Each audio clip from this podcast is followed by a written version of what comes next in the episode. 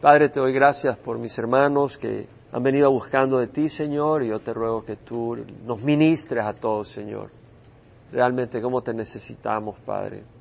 Cómo necesitamos de ti, Señor. Y sabemos que tú quieres bendecirnos. Por eso venimos, por eso te servimos, Señor, porque tú eres fiel.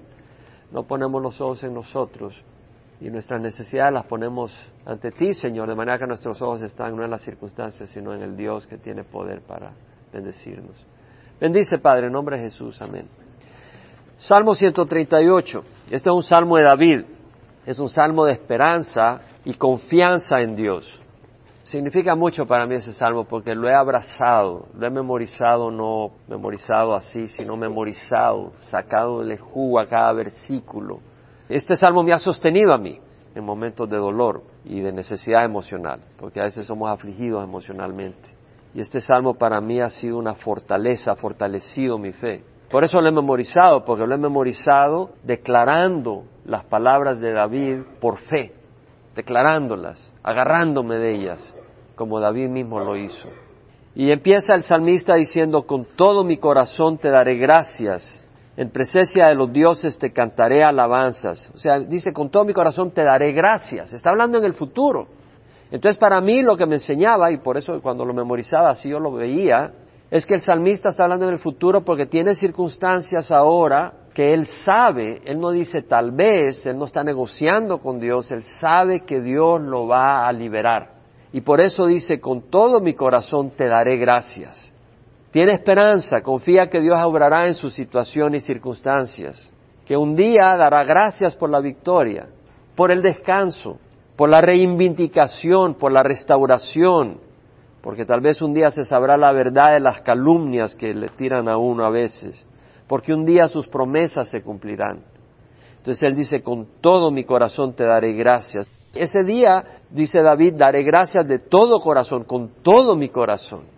No hay como una acción de gracias que sale del corazón. A veces se leen los servicios religiosos de la iglesia, vamos a leer un salmo de acción de gracias y todo el mundo como cotorrita repite. Pero yo me pregunto cuántos dicen de corazón gracias, ¿verdad? Pero tal vez pasa una crisis y, wow, gracias Señor, de corazón.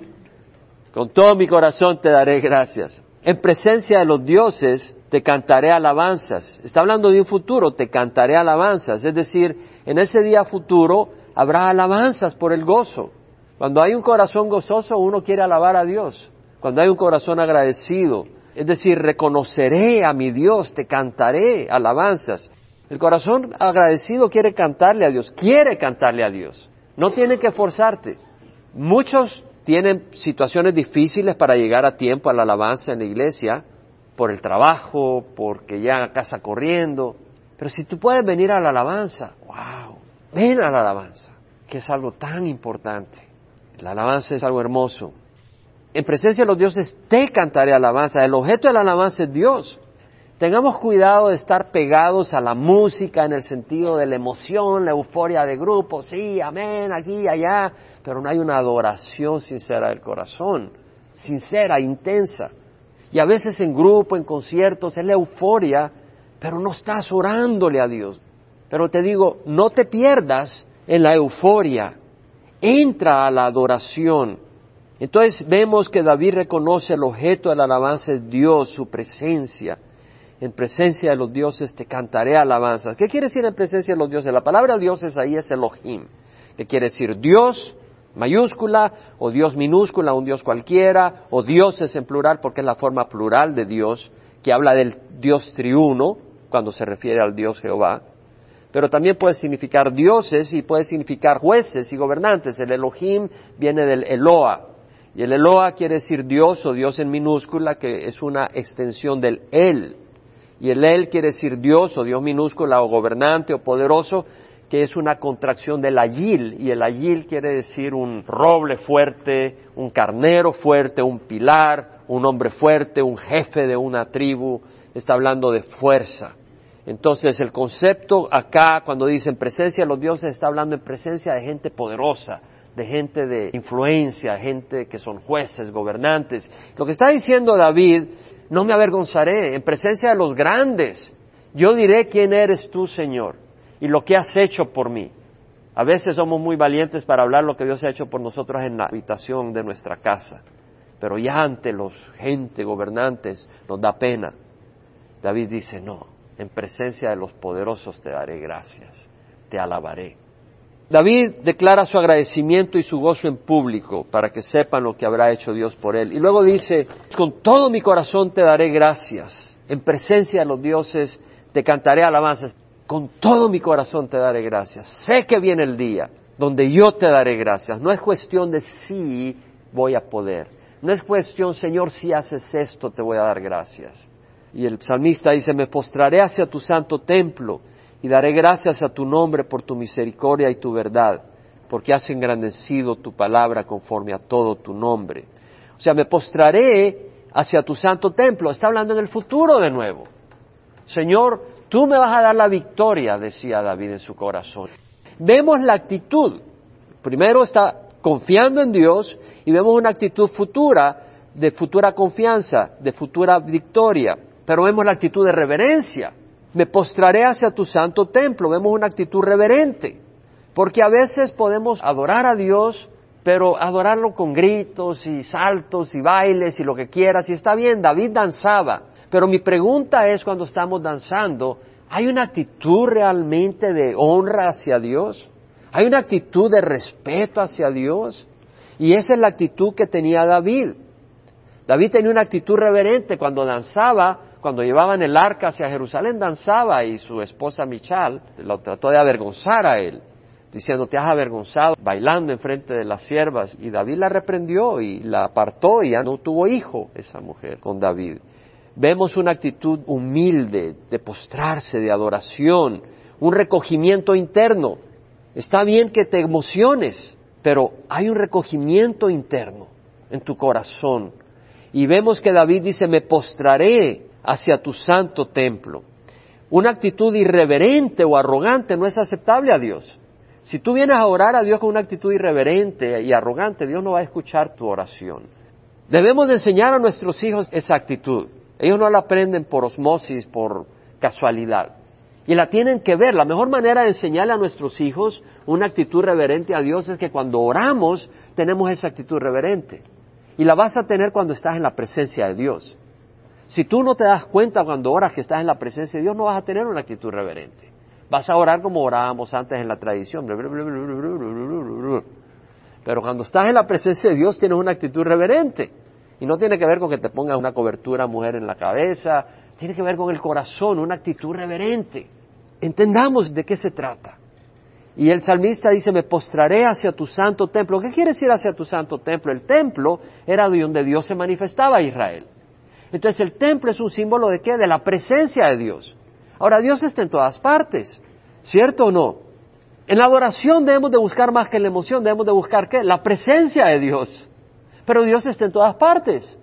¿Dónde se halla la presencia de Dios hoy en día? ¿Dónde encontramos esa presencia? Porque está en todas partes, pero no en todas partes se ve esa presencia. ¿Dónde vemos esa presencia? Bueno, la mujer samaritana, en su conversación con Jesús, le dijo, nuestros padres adoraron en este monte, y ustedes los judíos dicen que Jerusalén es el lugar a donde se debe adorar. Y Jesús le dijo, mujer, créeme, la hora viene cuando los adoradores no adorarán ni en este monte ni en Jerusalén.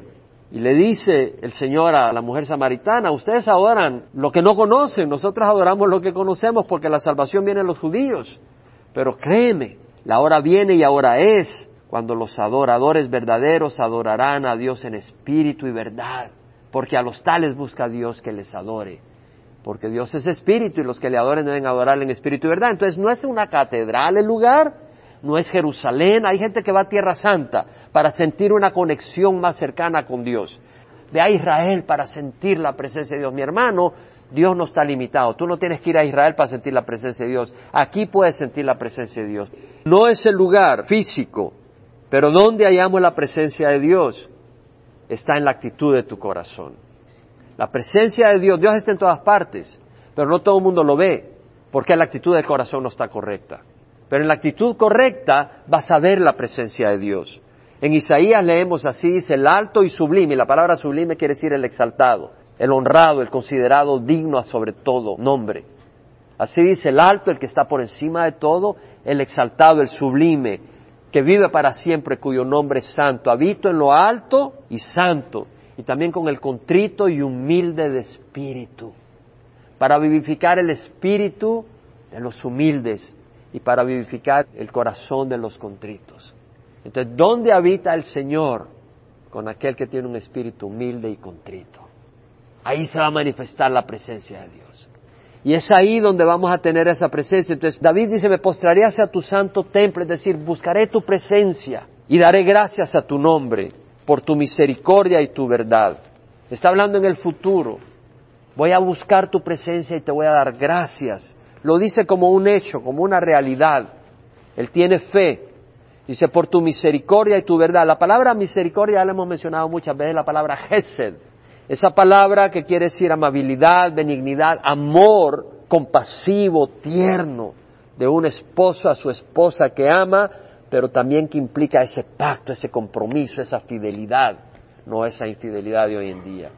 Es un amor fiel, tierno, compasivo, misericordioso. La King James, New King James, New American Standard lo traducen loving kindness, ese amor tierno. La New Living Translation, New International Version, and failing love, ese amor que no falla. La English Standard Version, steadfast love, ese amor constante. El amor de Dios es superior a todo amor. Yo lo digo por experiencia, no lo puedo comparar con ningún otro amor. Es un amor fiel, es un amor tierno, es un amor sincero, es un amor que no falla, que no te da la espalda, que está ahí, que no tiene doble cara, no se compara. Y dice David, daré gracias a tu nombre por tu misericordia y tu verdad. Y la palabra verdad es el Ehmed. Esa palabra se puede traducir fidelidad también porque tiene el significado de firmeza, estabilidad. La verdad es aquello que no se raja, que no cambia de color, que se mantiene, que no es una cosa hoy y mañana es otra, que no va y viene, que es real, es verdadero, es consistente, es sincero, es íntegro, es fiel, es estable, es recto daré gracias a tu nombre, a tu persona, a tu carácter, tus atributos, porque eres un Dios de amor increíble y eres verdadero. Cuando yo pienso lo que es la maldad, el pecado, lo que hace, la falsedad, el engaño, la hipocresía, la inestabilidad, la inconsistencia, no quiero tener nada que ver con eso. No quiero que mi vida se manche con eso. No quiero ser parte de eso. Pablo decía, no puedo hacer nada contra la verdad, sino solo a favor de la verdad. David dice, me postrarías a tu santo templo y dar gracias a tu nombre por tu misericordia y verdad, porque has engrandecido tu palabra conforme a todo tu nombre. Es decir, la palabra de Dios y su nombre van a la mano. Es decir, la palabra de Dios no está por abajo del nombre de Dios. Si Dios no cumple su palabra, esa es una deshonra no solo de su palabra, sino de Él, de su carácter. Y la dignidad de Dios es enorme. La New Living Translation dice, For your promises are backed by all the honor of your name. Tus promesas están respaldadas por todo el honor de tu nombre. La New American Standard, tú has magnificado, lo traduzco de un solo al español, tú has magnificado tu palabra de acuerdo a tu nombre. Es decir, la palabra de Dios va de mano a mano con el nombre de Dios.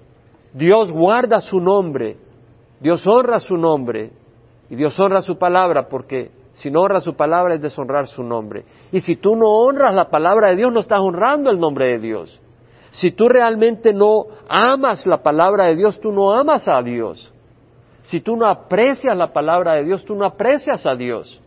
Así de sencillo. Luego dice, en el día que invoqué me respondiste, me hiciste valiente con fortaleza en mi alma. In the day when I cry out, el día que clamé, que lloré a ti, me respondiste. And made me bold, me hiciste valiente, osado, with strength in my soul, con fuerzas en mi alma. La New American Standard, on the day I call, el día que clamé, you answered me, me respondiste. You made me bold with strength in my, ball, in my soul. Me hiciste valiente con fuerza en mi alma. La New International Version, when I called, cuando llamé, cuando te clamé, you answered me, me respondiste. You greatly emboldened me. Grandemente me envalentaste, me hiciste valiente. Bueno, esto es muy importante. En el día que invoqué me respondiste, me hiciste valiente con fortaleza en mi alma. Me acuerdo orando estas palabras al Señor. Señor, hazme valiente por las presiones en contra que me quieren parar, por el enemigo que busca estrategias para controlar y destruir. Decía, Señor, dame valentía. En el día que invoqué me respondiste, me hiciste valiente con fortaleza en mi alma. David testifica, en el día que invoqué me respondiste. Está hablando del pasado también. En el día que invoqué me respondiste. Dios no está sordo. Su mano es más que capaz de salvar. En el día que invoqué me respondiste. Dios no está sordo. Dios salva. Y en Romanos 12, 13 leemos, porque no hay distinción entre judío y griego, pues el Señor es Señor de todos, abundando en riquezas para todo aquel que le invoca, porque todo aquel que invoque el nombre del Señor será salvo. Esta es una promesa. No tiene que ver si eres griego, gentil, o si eres judío, religioso, tradicional. El Señor es Señor de todos, de todos aquellos que lo hacen su Señor. Abundando en riquezas, ¿esa es una promesa o no? Abundando en riquezas para todos los que le invocan, esa es una promesa, es un hecho. Dios abunda en riquezas para todos los que le invocan porque todo aquel que invoque el nombre del Señor será salvo. Esa es una promesa. Debemos de creer. Y es interesante porque Dios está en todo esto. Mi Dios es un Dios poderoso. Yo le sirvo a un Dios que hace milagros en mi vida y las hace en tu vida si tú crees. Si tú crees, vas a ver la gloria de Dios, hermanos. En Hebreos 10, versículo 35, dice, por tanto, no desechéis vuestra confianza. ¿La confianza en quién? En Dios, no en ti en Dios. No desechéis vuestra confianza, la cual tiene gran recompensa, porque tenéis necesidad de paciencia, pero cuando hayáis hecho la voluntad de Dios, obtengáis la promesa.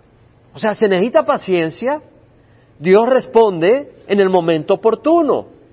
Dios puede tardar un tiempo porque quiere trabajar en tu vida tal vez, o quiere lograr cierta circunstancia, o no es el momento más oportuno, no es el momento ideal. Dios tiene un plan, entonces a veces se requiere paciencia. Y dice el autor de Hebreos, tened necesidad de paciencia para que cuando hayáis hecho la voluntad de Dios, obtengáis la promesa. ¿Cuál es la voluntad de Dios? Buscar de Dios, caminar en rectitud, no tirarse al mundo desesperado, no tomar tus propias astucias, no buscar algo que te entretenga y te calme mientras estás esperando la voluntad de Dios, como quien dice las drogas, la fornicación, el robo u otras cosas, o el licor, mientras Dios responde. No, esperas, eres paciente, oras, busca de Dios, porque dentro de muy poco tiempo el que ha de venir vendrá, y mi hermano el que ha de venir vendrá muy pronto. Y no tardará más, mi justo vivirá por la fe. Y si retrocede, mi alma no se complacerá en él. Pero nosotros no somos de los que retroceden para perdición, sino de los que tienen fe para la preservación del alma. Entonces, ¿qué quiere decir? De que el Señor responde a todo aquel que invoca el nombre del Señor, pero esa respuesta es en el momento oportuno, es en el tiempo del Señor.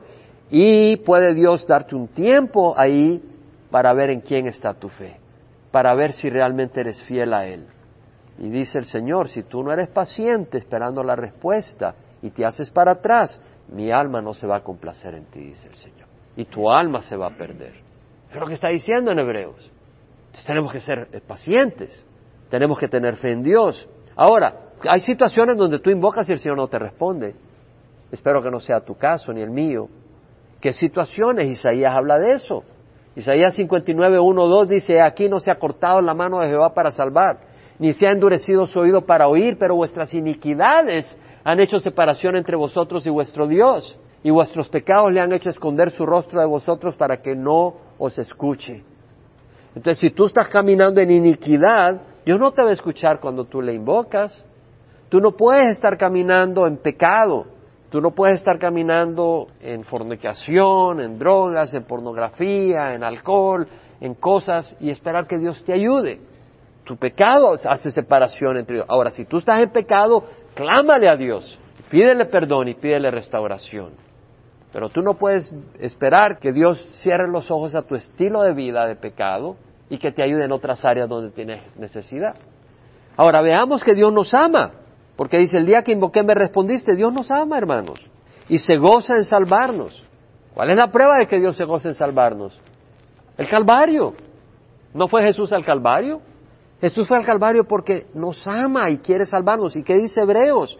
Que por el gozo puesto delante de él soportó la cruz menospreciando su vergüenza. ¿Cuál era el gozo? La salvación nuestra que nos iba a dar.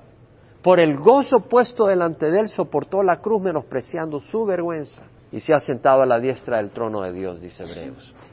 Entonces Dios se goza en salvarnos, en salvar a sus hijos que quieren caminar en rectitud. En Romanos 8:32 dice, el que no eximió ni a su propio hijo, sino que lo entregó por todos nosotros, ¿cómo no nos concederá también con él todas las cosas? Si entregó a Jesucristo, ¿cómo no nos va a conceder todo lo que necesitamos? ¿Cómo no nos va a salvar de las crisis donde necesitamos salir? De algunas no necesitamos salir. A Pablo no le quitó el aguijón en la carne para mantenerlo humilde y poderlo usar para su gloria. El Salmo 84, 11, 12 dice, porque sol y escudo es Jehová Dios, gracia y gloria da Jehová, nada bueno niega a los que andan en integridad, nada bueno. Si el Señor no te está dando algo es porque tal vez no es bueno para ti. Tú tal vez crees que algo es bueno y después te arrepientes por lo que andabas detrás de eso. ¿Cuántas veces las personas invierten su tiempo, su vida por algo y al final es vacío? O te envuelves y haces lo imposible para agarrar a una muchacha o un muchacho que te han dicho no te conviene, no conoce el Señor, y ahí vas de testarudo y le das vuelta al mundo entero y cuando ya lo tienes, híjole, te arrepientes. Camina en integridad, nada bueno retendrá a Dios a los que andan en integridad. Y luego vemos que dice, me hiciste valiente, con fortaleza en mi alma. Hermanos, necesitamos ser valientes. Necesitamos fortaleza, necesitamos ser salvos de la cobardía, necesitamos ser salvos del miedo, necesitamos ser salvos del temor, necesitamos valentía para vivir la vida cristiana, valentía para hacerle frente a la burla muchas veces, valentía para hacerle frente al desprecio o a la marginalización por parte de compañeros de trabajo que te dan la espalda porque tú eres cristiano. Pero si tú ni siquiera estás caminando con el Señor, ni saben la diferencia se echan una broma vulgar y tú ahí, ah, cómo no, claro, y te ríes con ellos para que no te ofendan. Eso no es así. Cuando te echan una broma vulgar y tú no participas, con respeto te alejas de esa cosa, empiezas a tener un poco de persecución. Y se requiere valentía para no meterse con el mundo. O sea, sé parte de la luz y de la sal en el mundo, pero no te mezcles con el pecado. Muchas veces los vecinos, los parientes a veces, los amigos de trabajo te van a marginalizar. Necesitamos fortaleza y valentía para ir contra la corriente de este mundo, para mantenerte firme, para oponerte a los deseos corruptos de la carne, para decir no a las tentaciones, para resistir los avances y ataques del diablo. El Satanás nos ataca muchas veces, y a veces viene por aquí y a veces viene por allá el ataque y usa esto y usa lo otro y quieres tirar la toalla. ¿Cuántas veces ha habido gente que dice yo quiero tirar la toalla, no aguanto? Porque el enemigo empieza a atacar. Y tú tienes que estar equipado para cuando el enemigo ataca. Tú no esperas a que el enemigo ataque para empezar a equiparte. Tú tienes que alimentarte de la palabra continuamente. Tú tienes que buscar de Dios continuamente. Tienes que tener esa relación con Dios. Pero Dios ha prometido esa fortaleza y esa valentía. ¿A quién? Al que clama. Mira lo que dice el versículo, me hiciste valiente con fortaleza en mi alma, pero ¿qué dice antes? El día que invoqué me respondiste me hiciste valiente con fortaleza en mi alma. Hay que invocarle a Dios. Dios, dame la fortaleza. No solo cuando estás pasando una crisis, dame la fortaleza para cuando venga la crisis, Señor. Fortaléceme cuando venga la tentación, porque la tentación no te va a llegar una carta. Dentro de cinco días te va a llegar la tentación, hermanito. No, no es así la cosa. Saliste del trabajo, estás cansado, te peleaste con tu esposa y de repente alguien en el trabajo, toda perfumadita, te saluda, ¡Hoy Panchito! ¿Cómo estás, Panchito? Tenemos que estar orando para que no nos agarre en curva el enemigo. Según de Timoteo 1.7 dice, porque no nos ha dado Dios espíritu de cobardía, sino de poder, amor y dominio. El camino del cristiano no es para cobardes, pero la fortaleza no la da Dios, no la tenemos nosotros. En Efesios 3, 14, 16, que hemos estudiado Efesios 3, dice, por esta causa, dice Pablo, dolo y rodillas ante el Padre nuestro Señor Jesucristo, el que recibe en nombre de toda familia en el cielo y la tierra, que os conceda, conforme a las riquezas de su gloria, ser fortalecidos con poder por su Espíritu en el hombre interior. ¿Qué es lo que hacía Pablo? Orar para que la iglesia en Éfeso fuera fortalecida con poder por el Espíritu de Dios en el hombre interior. Necesitamos ser fortalecidos interiormente por el Espíritu de Dios para caminar en rectitud. Mateo 26, 41 dice, velad y orad para que no entréis en tentación. El espíritu está dispuesto, pero la carne es débil. ¿Qué está diciendo el Señor? Velad y orad. El espíritu está dispuesto. Amén. Gloria a Dios. Sí, todo para ti. Pero viene la tentación, caíste como plátano maduro. ¿Por qué? Porque no estás orando, no estás velando. Velad y orad. O sea, es a través de la oración que se va a fortalecer tu espíritu. Tenemos que orar unos por otros. Que Dios nos dé fortaleza, que nos dé fortaleza interior contra las luchas, contra las presiones, contra las angustias, contra las dificultades, que podamos tener valentía y fuerza para seguir adelante. Salmo 138, 4 dice, todos los reyes de la tierra te alabarán, Jehová, cuando hayan oído los dichos de tu boca. No está hablando en este sistema. Yo no pienso de que Obama y el rey de Arabia Saudita y la Merkel y todos estos príncipes, presidentes y todos van a reunir un día para alabar a Jesucristo en Calvary Chapel Costa Mesa. No creo que lo vamos a tener. Está hablando del milenio. En el milenio las naciones y sus reyes irán a Jerusalén a oír la voz del Señor. En Isaías 2 habla de eso. Isaías 2, una linda profecía, dice, versículo 1, lo que vio Isaías, hijo de Amós, concerniente a Judá y Jerusalén.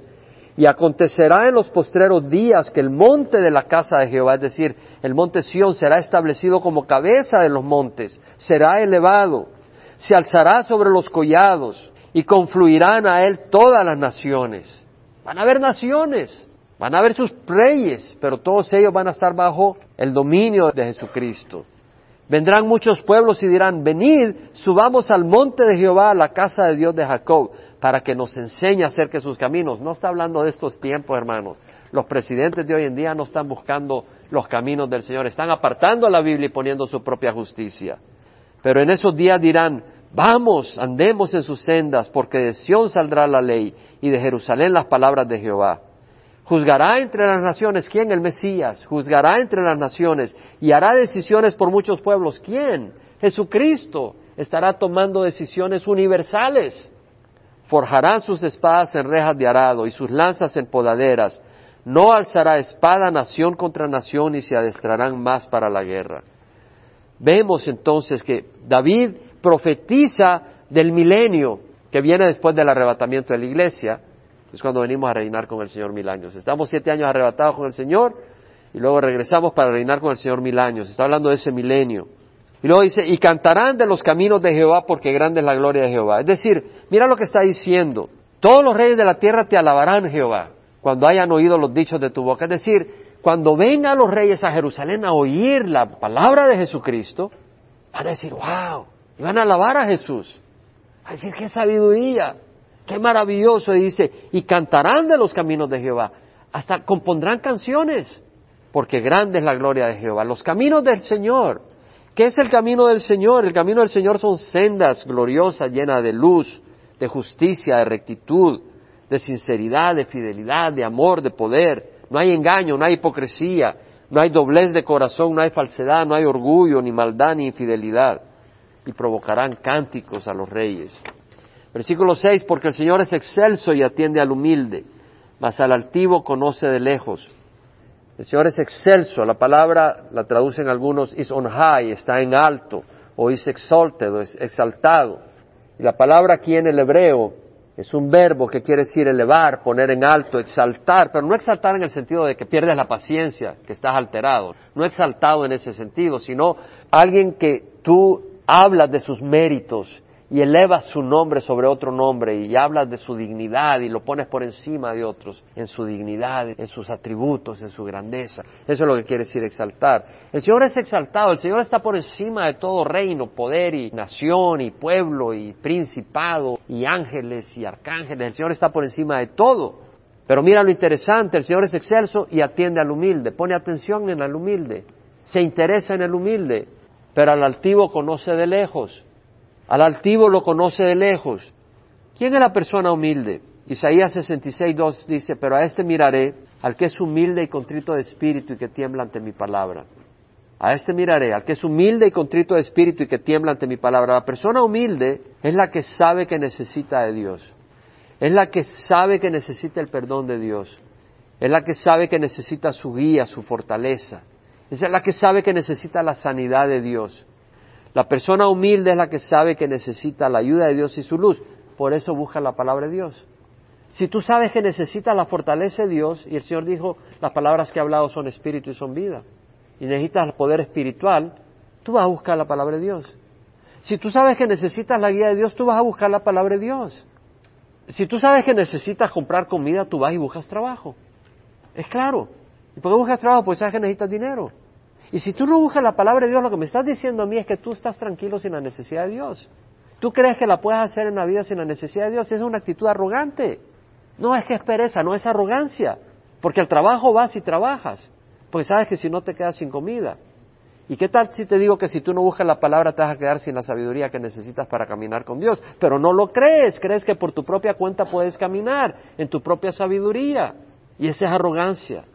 Y por eso vemos que dice el Señor, a este miraré, al que es humilde y contrito de espíritu y que tiembla ante mi palabra, es decir, la busca.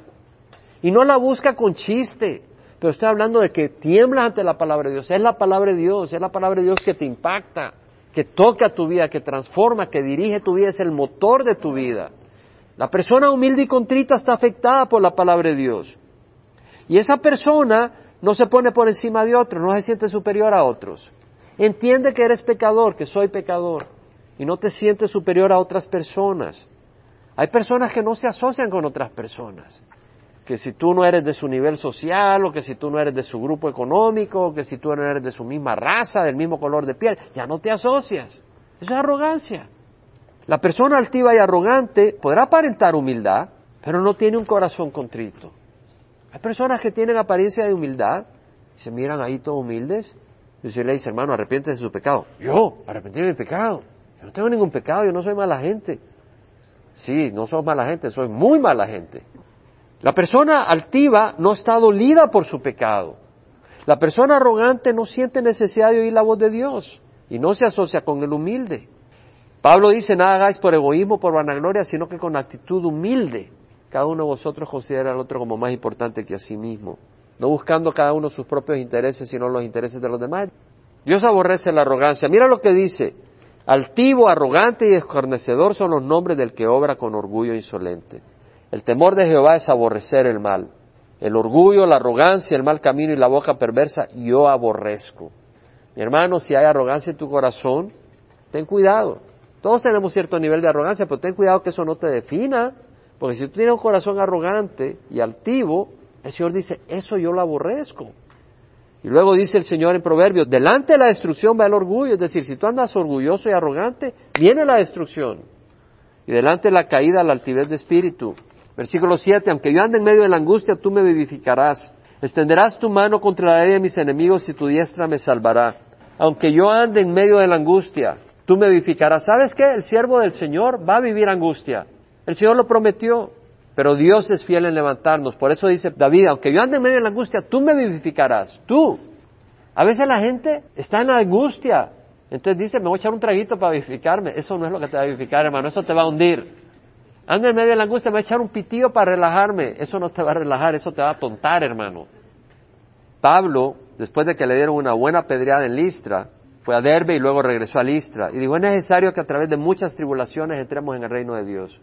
Van a haber tribulaciones. Es necesario. Es a través de muchas tribulaciones entremos en el reino de Dios, dijo Pablo.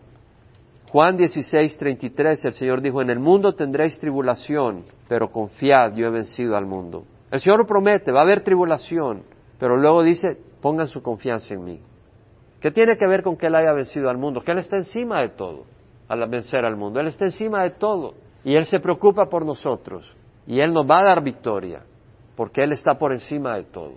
Él no va a permitir que nada nos aplaste si nosotros estamos agarrados de su mano. Y vamos a estar agarrados de su mano si nuestra fe está en Él. Tú te agarras de la mano de quien crees.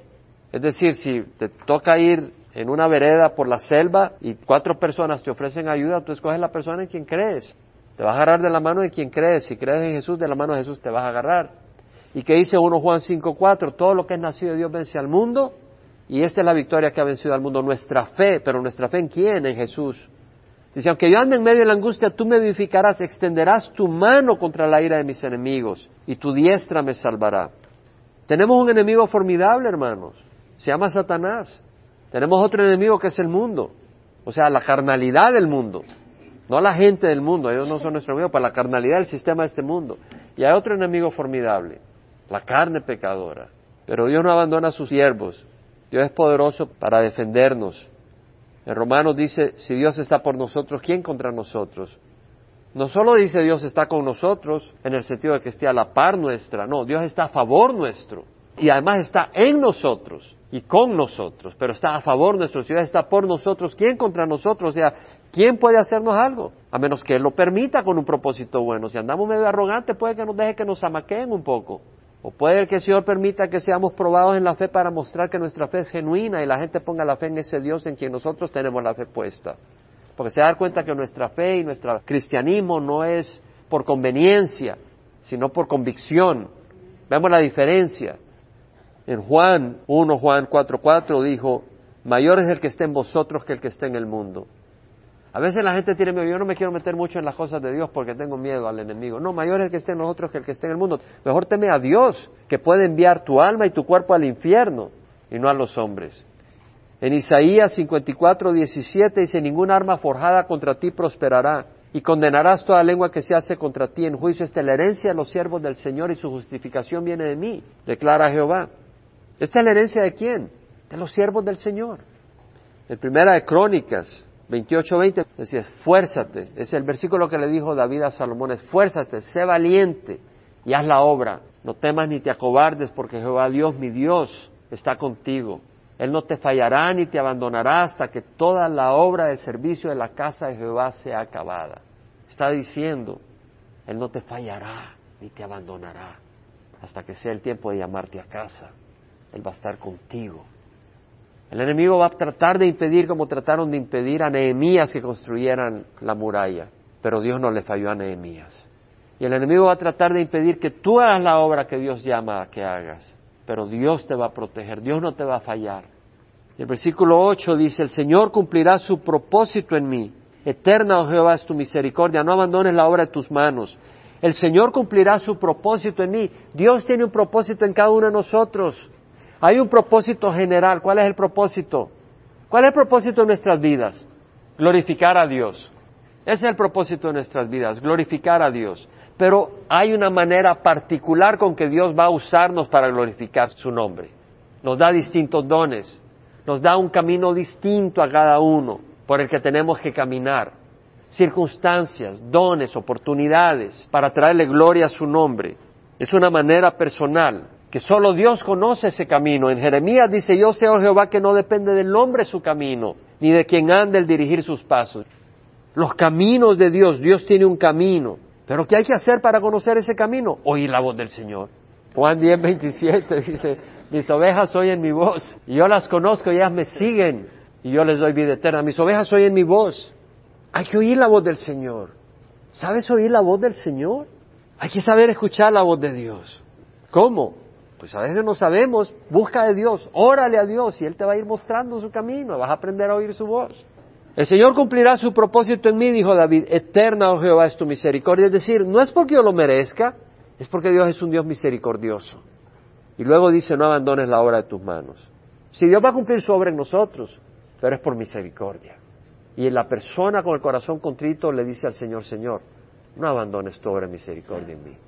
No quites tu misericordia, Señor ten misericordia de mí, yo te necesito, yo necesito que me guíes, yo necesito que me guardes, yo necesito que me proteges. Señor, yo soy cabeza dura, Señor, yo soy mero cegatón, ábreme los ojos, soy medio sordo, soy medio tonto. Háblame, pero que te pueda oír, Señor. Y el Señor va a cumplir su obra. Y dice, no abandones la obra de tus manos. Sabes que nuestra vida es una obra de Dios. ¿Qué dice Efesios? Por gracia sois salvos por medio de la fe, no de vosotros es un don de Dios, no por obras, para que nadie se gloríe, porque somos hechura suya, creados en Cristo Jesús para hacer buenas obras, las cuales Dios preparó de antemano para que anduviéramos en ellas. Somos hechura de Dios. Poima, esa obra de arte, esa artesanía que Dios está haciendo en nuestras vidas. Padre, yo te ruego que este salmo, Señor, que hemos desarrollado esta noche, Señor, pueda ser ese alimento que mis hermanos van y lo agarran y habiéndolo oído, habiéndolo entendido, van a tu presencia y empiezan a meditar en este versículo y en el otro y en el otro, en los ocho versículos del Salmo 138 y hacerlos suyos y personales y a orarlos y asimilarlos. Señor, ayuda a cada uno aquí en esta congregación, en este grupo, a asimilar lo que hemos leído, Señor. a que no entre por un oído y salga por el otro, pero que realmente penetre a nuestro corazón y nos transforme y nos dé el entendimiento, Señor, de lo que esto nos ha enseñado, Padre. Y te ruego que nos bendiga, Señor, que nos guarde de la tentación, nos guarde de la arrogancia, fortalezca nuestra fe y glorifiques tu nombre y que no abandones la obra de tus manos, Señor, porque confiamos en tu misericordia. En nombre de Jesús. Amén.